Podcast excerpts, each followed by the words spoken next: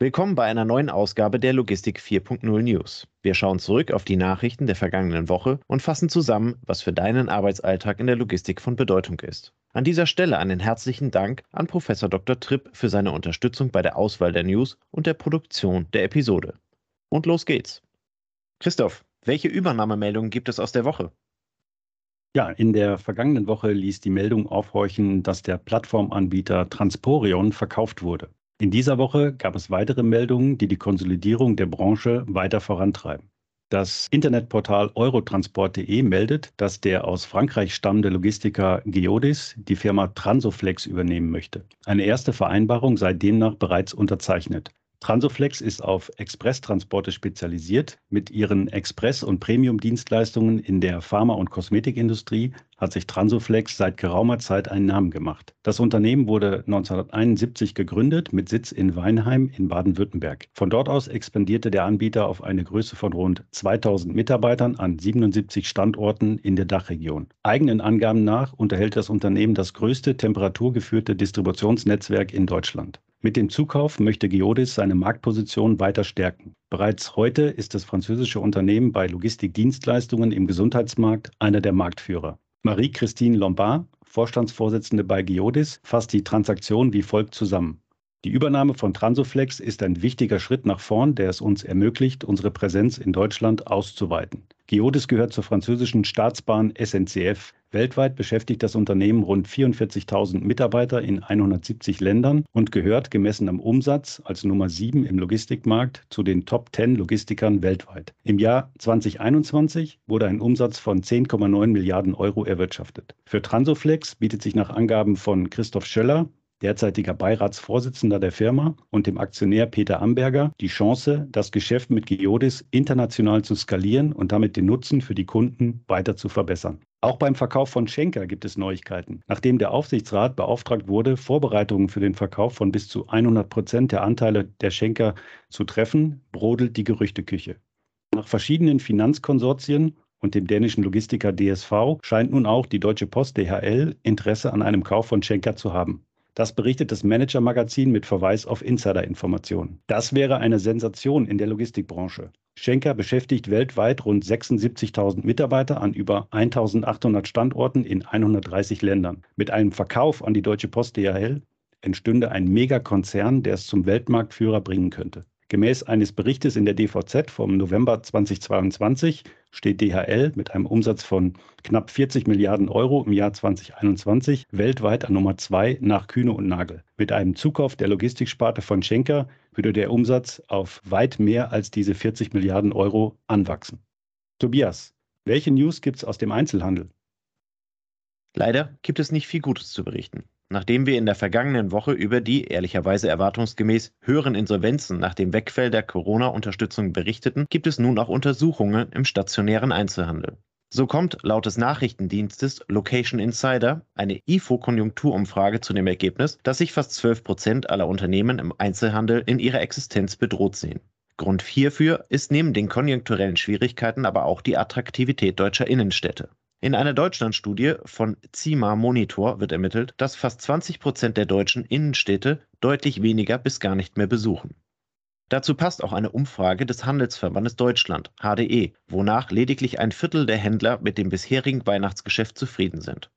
Die von der Corona-Pandemie geplagte Branche musste neben zahlreichen, teils langen Schließungen ihrer Geschäfte und anschließender Auflagen auch dabei zusehen, wie der Onlinehandel boomte. In einem Beitrag erklärte der Nachrichtensender NTV, dass im Einzelhandel die Lockdowns und Social Distancing für den erwartbaren Kahlschlag gesorgt haben. Alexander von Prehn, Präsident der HDE, wird zitiert mit der Aussage, man habe im Vergleich zum Jahr 2019 rund 41.000 Geschäfte verloren. Diejenigen, die gut durch die Krise gekommen sind, kämpfen nun mit den hohen Energiepreisen sowie dem schwindenden Publikum in den Innenstädten. Die Umsatzrendite der Geschäfte läge bei 1,5 bis 2 Prozent im stationären Einzelhandel. Die Energiekosten liegen auf einem ähnlich hohen Niveau. Durch die Verdopplung oder auch noch weitere Erhöhung würde die Rendite vollständig verzehrt. Das habe in den vergangenen Jahren dazu geführt, dass viele Filialgeschäfte in den Innenstädten geschlossen wurden. Dennoch sieht der HDE-Präsident keine Insolvenzwelle im Kommen. Seiner Aussage nach rechnet er mit einer Verschiebung der Nachfrage zu anderen Ideen und Angeboten. Um was genau geht es bei der Einigung von Amazon Prime, Christoph? Ja, eine sehr spannende Nachricht aus dem Nachrichtenportal logistikwatchblog.de. Das Nachrichtenportal berichtet, dass Amazon sich mit den Wettbewerbshütern der EU auf zahlreiche Maßnahmen geeinigt hat. Konkret geht es dabei um den Vorwurf, Amazon würde diejenigen Händler bevorzugen, die auf die Amazon eigenen Dienste zugreifen. Händler mit externen Lösungen würden benachteiligt werden. Die Wettbewerbsuntersuchung wurde 2019 von der EU-Kommission eingeleitet und nun abgeschlossen. Zu den vereinbarten Maßnahmen gehört vor allem die Möglichkeit für Händler, die über Amazon Prime verkaufen, ihre eigene logistische Lösung frei wählen zu können. Dabei werden Händler, die auf die Logistiklösung von Amazon zurückgreifen, nicht mehr bevorzugt behandelt. Zudem müssen alle Verkäufer, die für den Prime-Service zugelassen werden, den gleichen Anforderungen und Bedingungen unterworfen werden. Gültig wird diese Maßnahme ab Juni des Jahres 2023. Neben den praktischen Maßnahmen darf Amazon zukünftig in seiner Doppelrolle auch nicht mehr auf die Daten der konkurrierenden Logistikdienstleister zugreifen.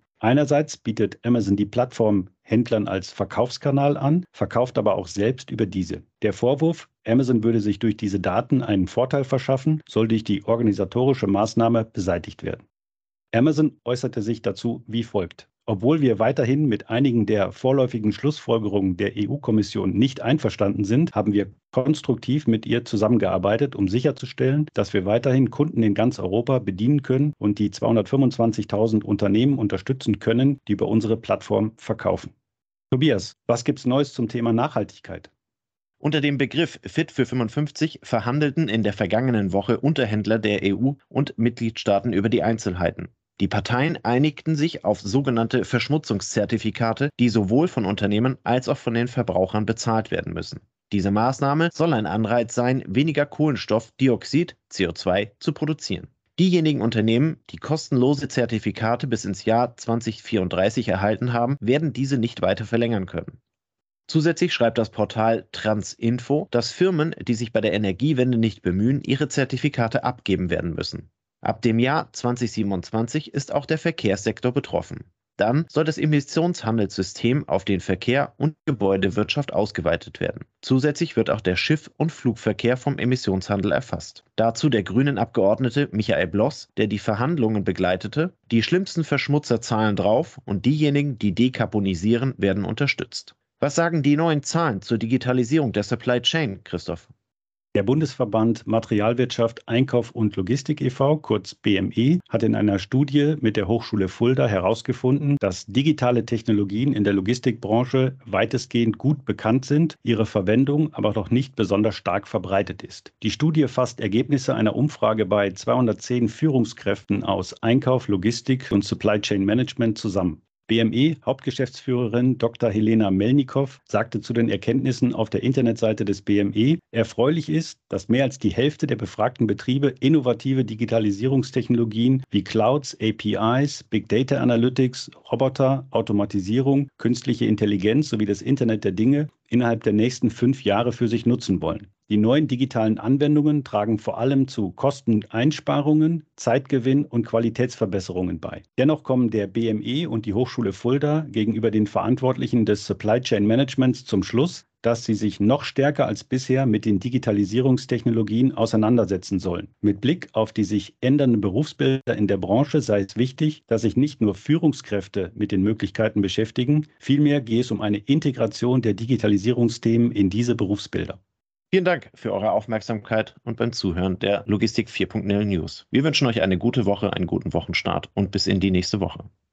Unsere heutige Folge wird unterstützt von Zipment Express.